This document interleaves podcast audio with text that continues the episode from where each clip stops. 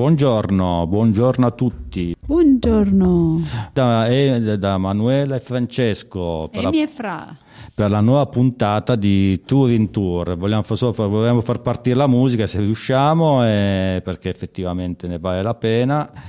Perché la puntata di oggi è incentrata un po' su un argomento ovviamente torinese, e volevamo parlare del Castello della Rotta di Moncalieri e quindi, visto che siamo anche, visto che stasera è la notte di Halloween, ci sembrava un po' un argomento abbastanza azzeccato. E certo, perché è il castello più infestato d'Italia dei fantasmi dei fantasmi, eh, dobbiamo andarlo a visitare questo castello. Sì, però prima vorrei anche fare un po' la storia di Halloween, dire due, due paroline. E va benissimo, intanto io qua traffico con la radio. Eh, con, va con... bene. Okay. Allora, intanto devi sapere, caro Fra, che mascherarsi è adesso un'usanza che viene utilizzata soprattutto dai bambini, ma ne, nell'antichità non era così, erano gli adulti che...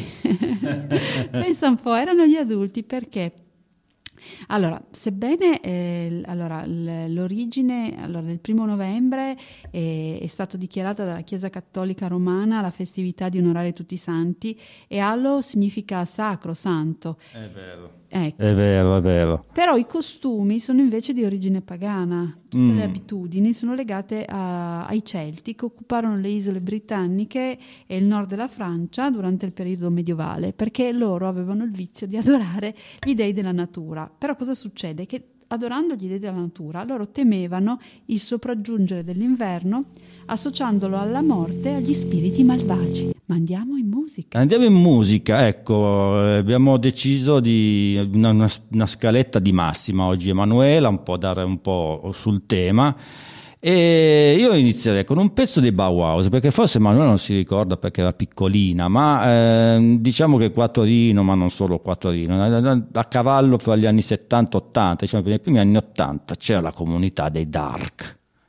Ah sì, quello me lo ricordo. Eh, allora è uno dei gruppi più gettonati dai Dark, che comunque si rifacevano questo American Gothic, queste cose gotiche nell'abbigliamento era uno dei gruppi più gettonati, erano i Bauhaus e noi ci ascoltiamo Season Parties.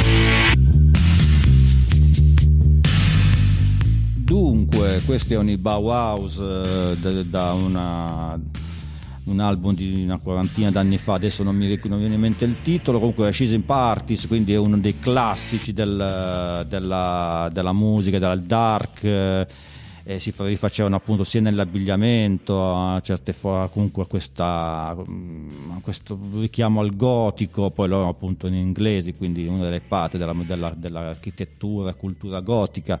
E comunque c'erano anche i Cure, c'era un sacco di gruppi effettivamente, cioè, poi il dark era tutta una, una- un- una serie di codici di, di- di abbigliamento e non solo. Poi, eh, me li ricordo. eh, adesso anche Manuela se li ricorda, anche se era piccola, io mi ricordo, me li ricordo perfettamente. Mi ricordo che erano sempre- si ritrovavano sempre in piazza Statuto. Ma io ho avuto anche un'amica che ho scoperto che da ragazzina è stata anche dark. Eh, allora può... E beh, in Piazza Statuto non, non per niente, non è un caso. Esatto, poi non è un caso perché appunto Piazza È- Statuto... È il vertice dell'angolo, del triangolo. Sì, vabbè, può essere, comunque ci, noi in un certo qual modo ci, in un certo- ci possiamo anche, sì, ci possiamo credere. Eh, ma ecco. Fra glissa sempre questo argomento.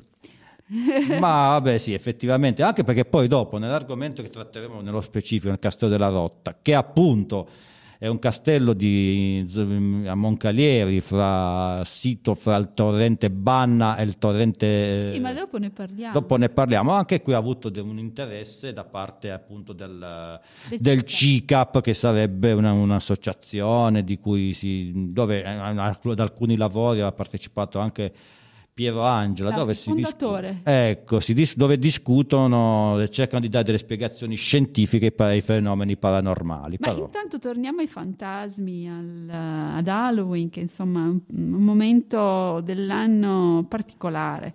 E le, le origini di questa festività sono alle- risalgono all'epoca dei Celti, quando adoravano gli dei della natura e per questo motivo temevano il sopraggiungere dell'inverno perché lo associavano alla morte e agli spiriti malvagi. E quindi i druidi, i cosiddetti pre- preti celtici e gli insegnanti applicavano degli enormi falò per scacciare i demoni del male e della morte, perché ne avevano paura. E soprattutto la particolarità è che si vestivano in costumi che ricordassero gli spiriti, i fantasmi, affinché questi ultimi stessi, che loro credevano veri, esistenti, credessero fossero uno di loro e non li infastidissero. Quindi li tenevano lontani in questo modo. Eh beh, ecco, una cosa che mi piace di Manuela è che comunque riesce sempre a trovare una spiegazione razionale a tutte queste cose che magari tanto razionali non sono. E beh, allora è una cosa che mi rende davvero mi rende davvero orgoglioso di avere un'ottima compagna, un'ottima spalla. Anch'io, anch'io sono molto Grazie contenta. Manuela, grazie.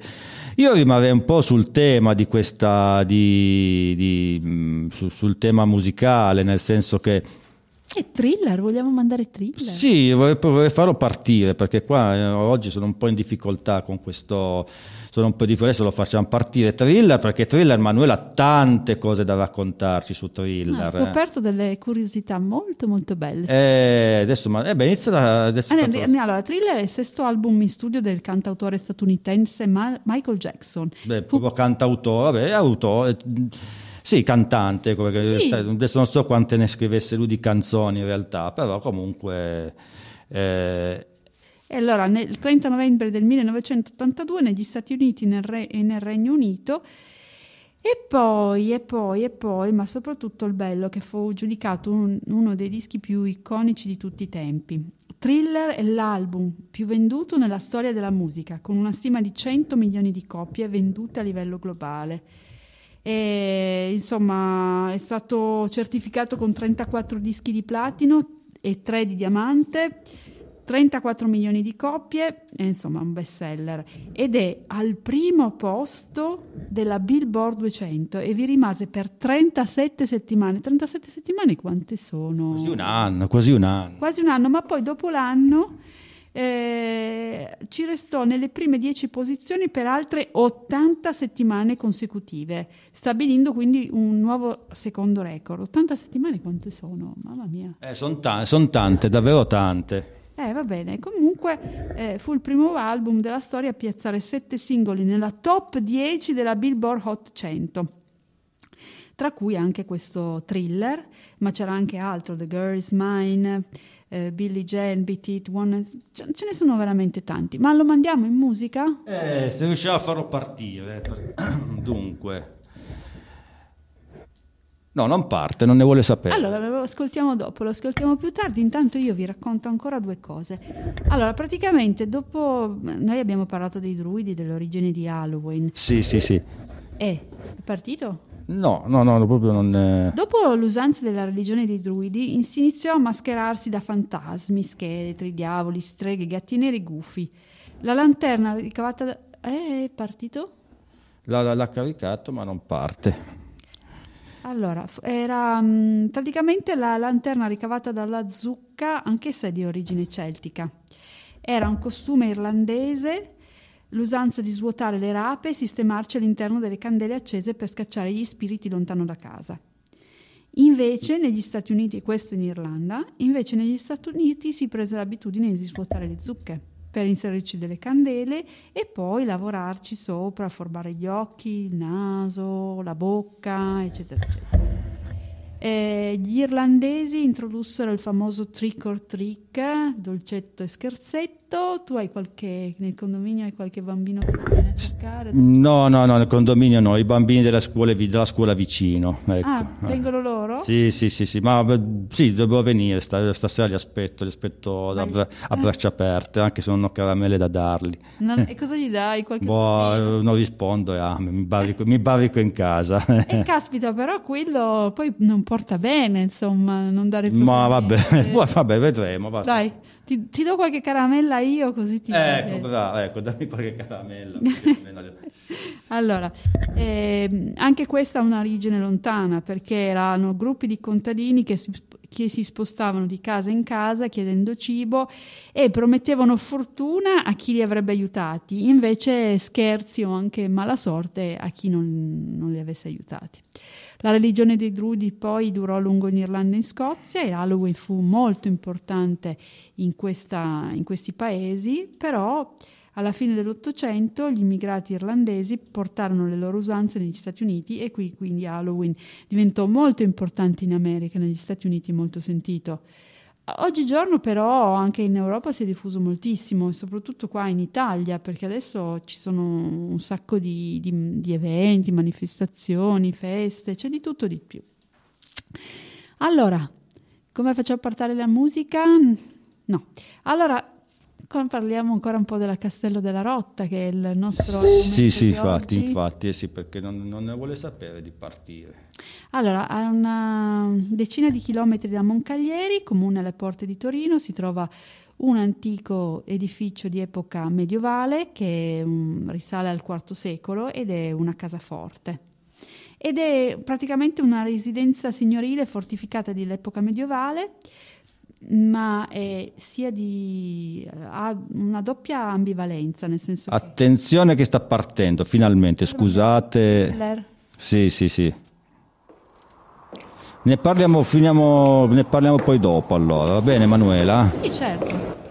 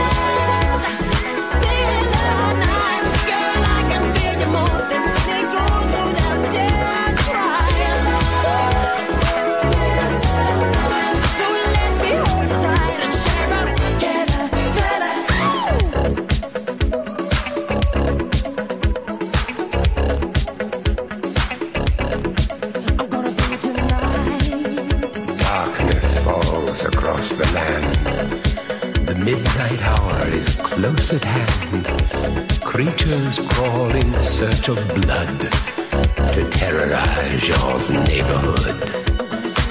And whosoever shall be found without the soul for getting down must stand and face the hounds of hell and rot inside a corpse's E torniamo in onda, facciamo sfumare la canzone di questa canzone di Michael Jackson che eh, oltretutto era diventata anche una di quello che mi ricordo, cioè c'è anche il video girato da John Landis, eh, una versione estesa che in effetti fu all'epoca MTV fu un video molto molto molto richiesto, adesso non so se si ricorda qualcosa Manuela. Sì, mi ricordo, era bellissimo. Lui era bruttissimo. Eh, davvero, era bruttissimo. Eh, eh, sì, sì. Sì, in effetti parliamo di un, di un album veramente incredibile quanto ha venduto, è un album che davvero mm, è incredibile. Sì, non sapevo che fosse proprio il primo posto degli am- del- delle canzoni più vendute al mondo nella Billboard. Sì, sì, forse l'album, l'album più venduto, cioè, fra i tanti c'è anche, era prodotto da Quincy Jones, che all'epoca era un super produttore, poi c'è un sacco di musicisti ospiti, uno che mi, mi viene in mente era Edward Van Halen, che aveva fatto un bellissimo assolo di, di di chitarra su Beat It. Comunque, I famosi Van Allen. i famosi Van Halen. Dobbiamo Quindi... qualcosa di Van Allen, ti piace? Eh sì, mi piace, solo che non abbiamo niente a disposizione. La quindi prossima volta. La prossima volta i Van Halen, ecco, brava Manuela, perché comunque è quella che mi fa sempre suggerimenti preziosi. Eh, anche tu. Grazie. Dai, allora stiamo parlando che insomma questa atmosfera di thriller ci porta direttamente, ci dirotta al castello della Rotta. Sì, questo castello qua che si vede da- dalla statale, cioè che, o addirittura dalla, dalla tangenziale, si vede. Si vede dalla Torino Savona perché Da Torino Savona. proprio Torino Savona. Quindi quando andate al mare ricordatevi di fare un salto al castello. Anzi, stasera andiamo io e te. Sì, sì, volentieri. No, io voglio vedere E qualcosa. allora andiamo, andiamo, ti porto io. E sì, eh, allora, è considerato il castello più infestato d'Italia, tanto che di- di- addirittura il CICAP, questa, questa associazione, questa organizzazione, si era interessata per cercare di dare una spiegazione razionale a questi fantasmi. Fra i tanti fantasmi che dicono di aver visto, sicuramente c'è un cavaliere templare, perché appunto in passato, questo, perché parliamo di un castello del, dico, del XIV secolo o anche prima, C'è tanta storia, ci sono tante battaglie, morti violenti. ci sono passati i templari, perché templari erano i cavalieri che andavano in Terra Santa, andavano in Terra Santa a fare da portare, insomma... Sì, in realtà non è proprio un castello, si chiama Casaforte. Esatto, eh, Casaforte comunque adesso, eh, adesso per esempio è una proprietà privata, è di un privato, non, non so, non- non- non- so chi sia onestamente, però comunque questa, è una dimora che si perde veramente nei secoli proprio, è appunto come dice Manuela, una casaforte. Su- Sì, sì, sì, perché praticamente era una costruzione rurale per conservare i prodotti agricoli ed impedirne i furti, però allo stesso tempo anche era utilizzata dai nobili delle città che li utilizzavano come territorio sicuro per difendere la propria famiglia. E, e il nome della rotta ha- non si sa bene, ha diversi significati. Sì, esatto. Uno, vabbè, uno più, secondo me quello più giusto è quello del luogo aperto, perché la sua posizione è in una posizione un po'... Era sulla strada per Pollentia, che è Polle- l'attuale Pollenzo, che è Pollenzo perché non sapesse, era una città romana. Sì, ma poi in un luogo molto aperto sulla vasta pianura, isolato, sì, sì, sì. ombreggiato. È proprio in una situazione molto aperta. Esatto. Quindi si apre a diversi scenari. Eh, e poi anche per la disfatta del- di- di dei Savoia contro i francesi nel 1639 che furono sconfitti, e rotta vuol dire proprio quello, oppure per difendere il ponte del, tor- del torrente Banna. E comunque ha delle origini, è stata proprietà dei Romani Longobardi e soprattutto dei Templari. Infatti questo fantasma che fu ritrovato all'interno... Che attenzione, il vescovo di Torino dell'epoca del 1196, Arduino di Valperga, segnò i terreni ai Templari. Sì, fu lui che Esatto. segnò. Ma la cosa bella che tu dicevi appunto del fantasma del cavaliere templare a cavallo, che è una delle tre leggende più famose, ma non c'è solo quello, è stato ritrovato davvero questo cadavere mh, all'interno murato, probabilmente all'interno delle mura del castello e questo ritrovamento colpì molto gli abitanti della zona perché già molto tempo prima si raccontava del fantasma di un cava- cavaliere a cavallo proprio con la croce al collo.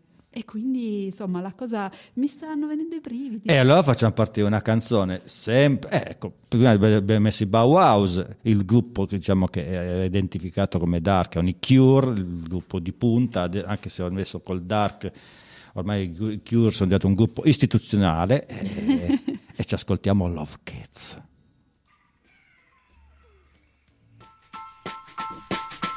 We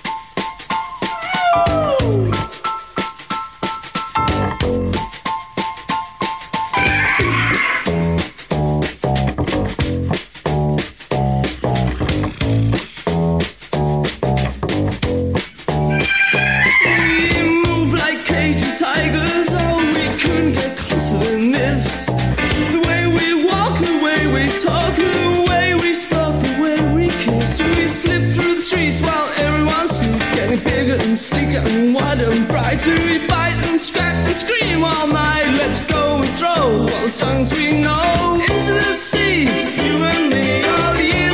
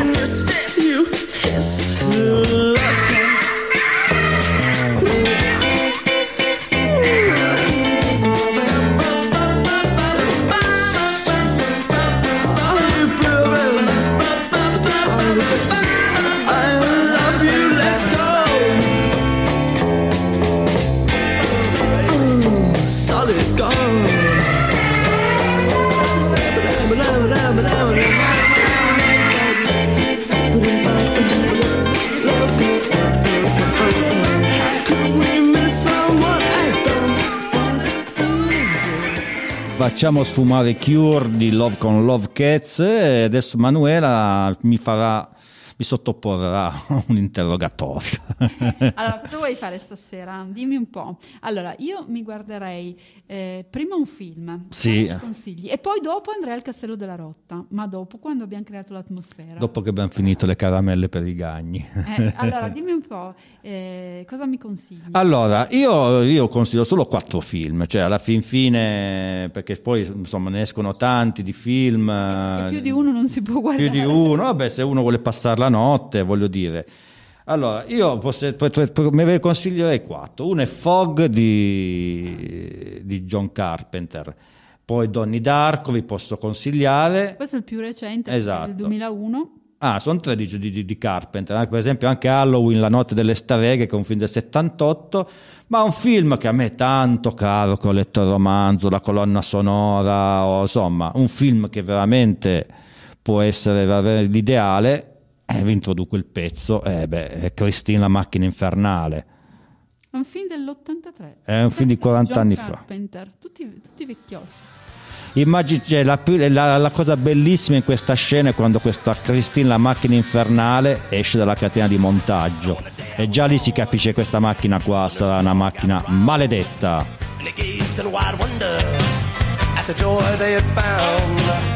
the said, Leave this one alone. She could tell right away that I was bad to the bone, bad to the bone, bad to the bone, bad, bad, bad, bad to the bone. I broke a thousand hearts before I met you. I'll break a thousand more, baby, before I am through. I wanna be yours, pretty baby, yours and yours alone. I'm here to tell you, honey, that I'm bad to the bone, bad to the bone, bad, bad, bad,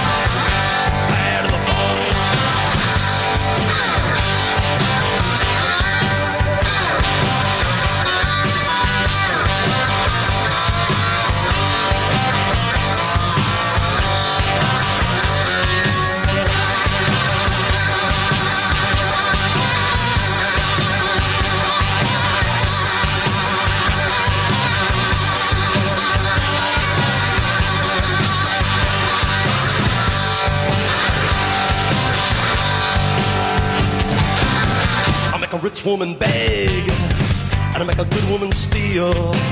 I make an old woman blush, and I make a young girl squeal. I wanna be yours, pretty baby, yours and yours alone. I'm here to tell you, honey, that I'm bad to the bone. Bad. Bad. Bad.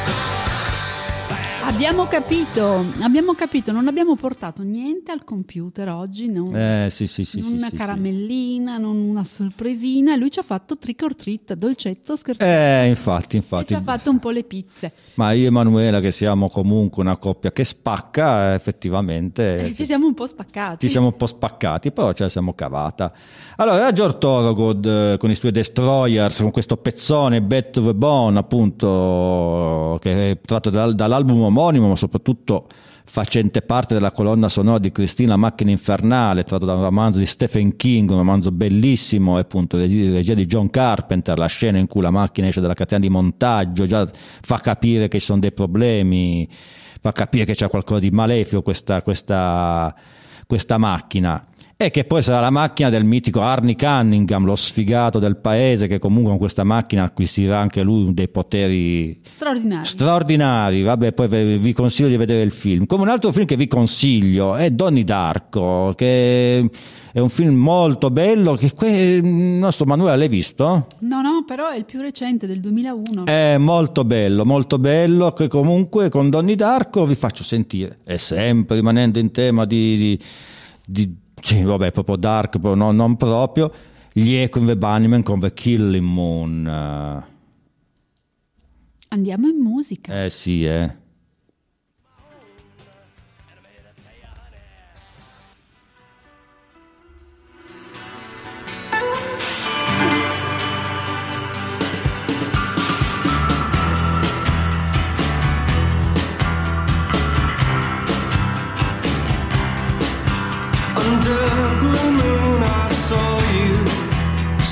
Soon you'll take me up in your arms. Too late to beg you or cancel it, though I know it must be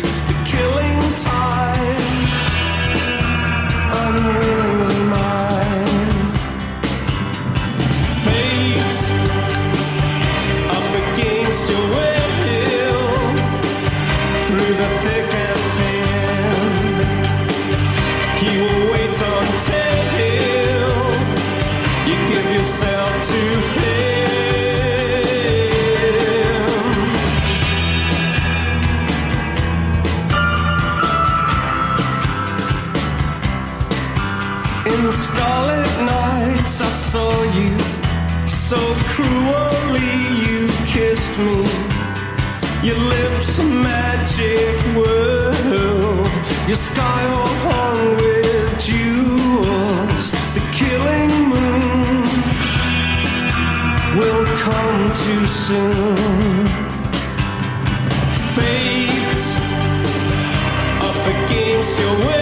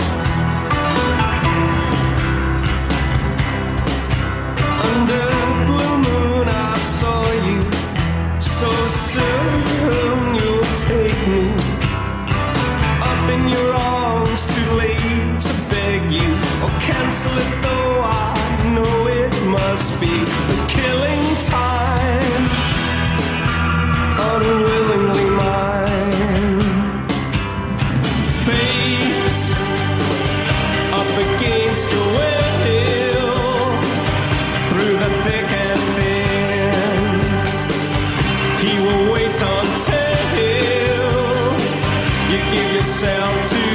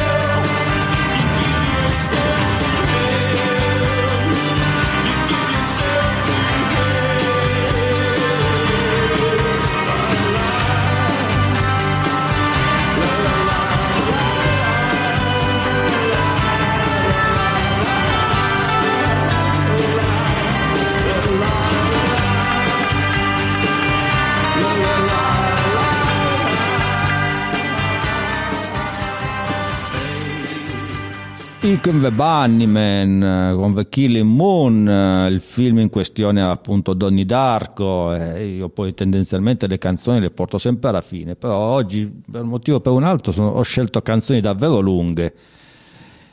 E cosa vogliamo dire adesso? Eh, dobbiamo finire anche il fantasma del cavaliere templare, Eh. non abbiamo raccontato la sua vicenda, perché la leggenda narra che in passato lui arrivò alla casaforte una giovane marchesa francese, carina, molto carina, e la ragazza era innamorata di un giovane cavaliere bello e coraggioso, però il signorotto una volta scoperta la storia tra la povera ragazza e il cavaliere, buttò giù la ragazza dalla torre del castello.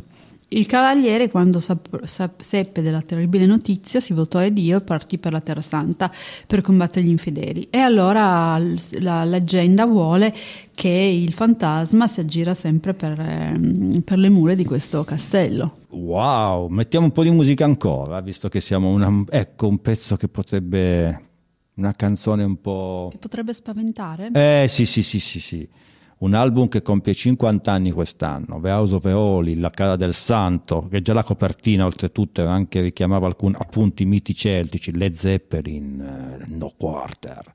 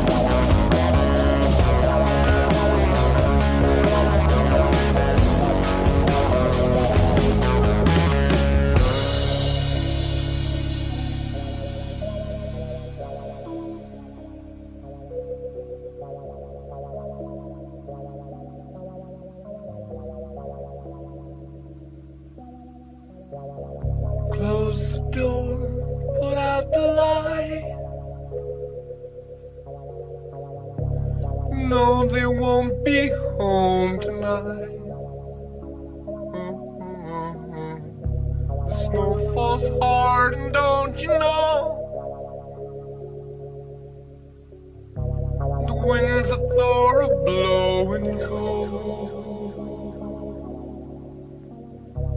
They're wearing steel that's bright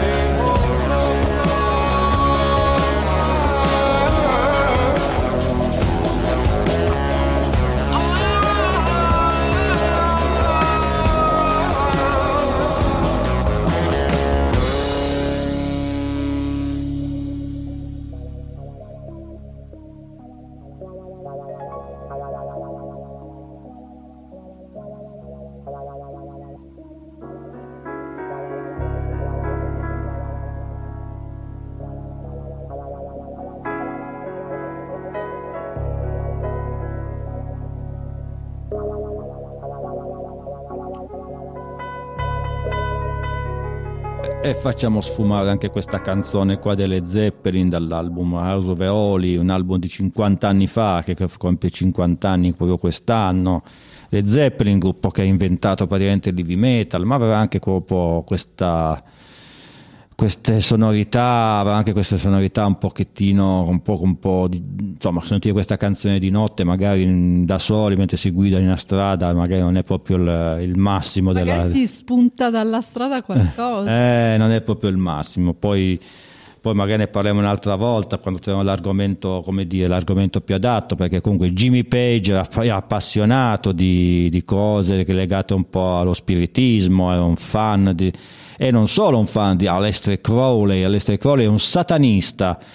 E Jimmy Page comprò negli anni passati tutto ciò che aveva a che fare con Aleister Crowley, fra cui una casa Cefalù in Sicilia, venne negli anni 70 a comprare questa casa adesso poi andranno a fare in vendita, quindi più un, caso- un- un- un- un piccolo casino intorno sulle sponde del lago, sul lago Loch Ness, quindi, quindi voglio dire, parliamo di, di personaggi decisamente un po'... Parliamo di leggende, ma Di torniamo alle leggende. leggende di- del- della rotta, perché ce n'era anche una su del frate della rotta, anche lì eh, lui si doveva sposare, questo, fra- eh, questo frate, questo nobile, doveva sposarsi con una bella nobildonna, ma nel giorno della festa del fidanzamento fu- il palazzo fu assediato a sorpresa dai saraceni. Lui eh, non si accorse che durante la notte, mentre eh, combatte valorosamente e riesce anche a mandare via questi saraceni, il giorno dopo si accorge che la sua bella donna non è, non è più in vita. E così anche lui parte eh, per la Terra Santa come monaco guerriera templare per vendicarsi di tutto quello che era successo. Una terza leggenda del bambino e della nutrice, che c'era la babysitter, oggi la chiamiamo babysitter, ma una volta si chiamava nutrice. Nutrice. All'improvviso nel cortile di- del, del castello arrivò una carrozza trainata da cavalli imbizzarriti che prese sotto il bambino. E allora la leggenda narra che la nutrice va sempre in cerca di sto bambino e il bambino in cerca della mamma. E quindi infestano il castello. Ma qua di leggende ce ne sono tantissime. Lì c'è il sacerdote condannato a essere murato vivo nel 1400 per aver commesso terribili crimini.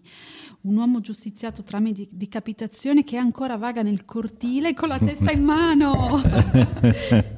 Una bellissima donna bionda, proprietaria del castello, si è tolta la vita a causa dell'angheria del marito.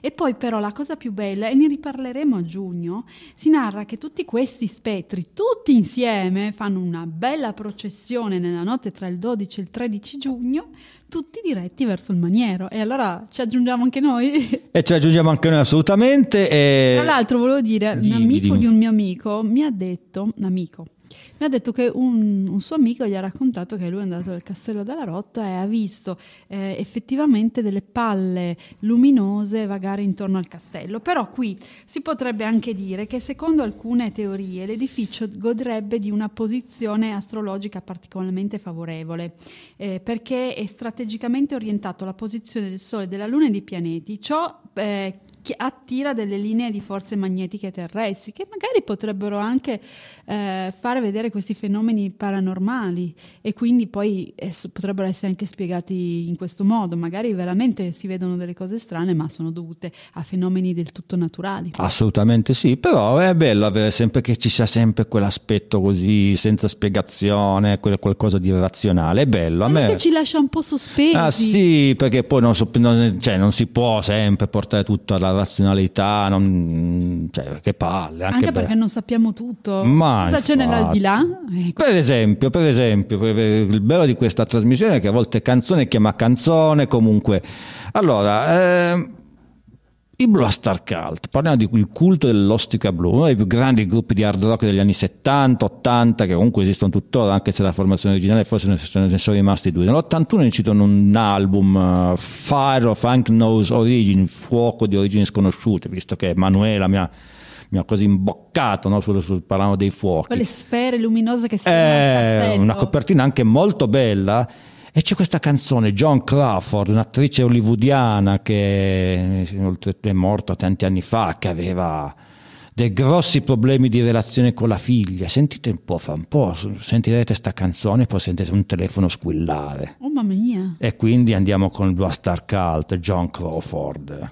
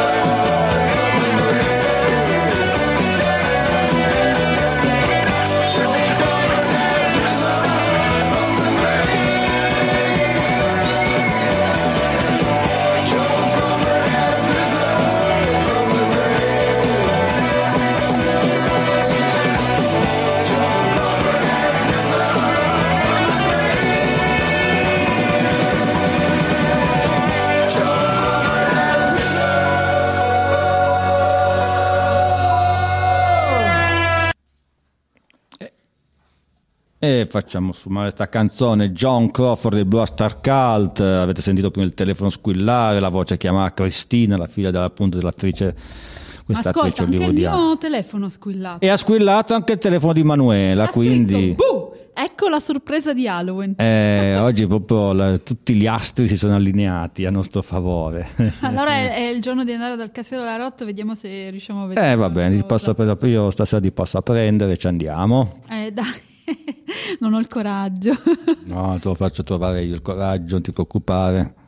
Di berci qualcosa che magari un po' ci, ci- ci scioglie poi dopo senza paura andiamo. Beh, Tanto poi non saremo da soli perché penso che stasera ci sarà molta gente a farci compagnia. Ad ogni, ad ogni modo cosa vogliamo fare? Vogliamo salutare le- Sì, sì. i radioascoltatori? Sì, sì, salutiamo i radioascoltatori e presto vi parleremo anche di Gustavo Roll. Che... Sì, ma c'è un sacco di... Poi comunque non è che parliamo- parleremo solo di cose così paranormali o No, comunque... adesso vabbè, il periodo lo richiama perché periodo siamo è al quello. 31 di ottobre, stasera si festeggia, quindi è ovvio che novembre è un po' così, è un, un mese un po' grigio, un po'... Ma parleremo anche di arte, di cose, di, di- di- di mostre, mostre, mostre che sono, sono già arrivate a Torino, quindi parleremo un po' di, di cose interessanti. Ma di tutto, di più, insomma, tutto quello che concerne Torino, le particolarità, poi magari invitiamo anche qualche ospite. Assolutamente, assolutamente. Qualcun paio oggi li ho già individuati, io, Emanuela pure. Io anche perché mia- Michele Franco vuole tornare a raccontarci aneddoti Figo, figo, bravo, ma- film, bravo, eh. grande Michele, Perché grande. c'è anche la, la Torino Cinema, eh, che Assolutamente, sacco di- assolutamente. Di, storie leggende metropolitane da raccontare. E allora, buona, buona serata, buon sabba da parte mia di Fra, di Fra e di... E di Emi, Sabba? Sì, buon sabba, ok. Eh, perché ok. tu parli solo in termini musicali. allora vi saluto tutti, festeggiate bene e ci vediamo martedì prossimo su Tour in Tour. Buon weekend, buona, cioè, scusate, buo- eh, beh, beh, sì, perché mo- molti magari faranno il ponte, quindi per chi fa il ponte, buon ponte a tutti. Eh, beati loro. Eh, infatti. Ciao a tutti!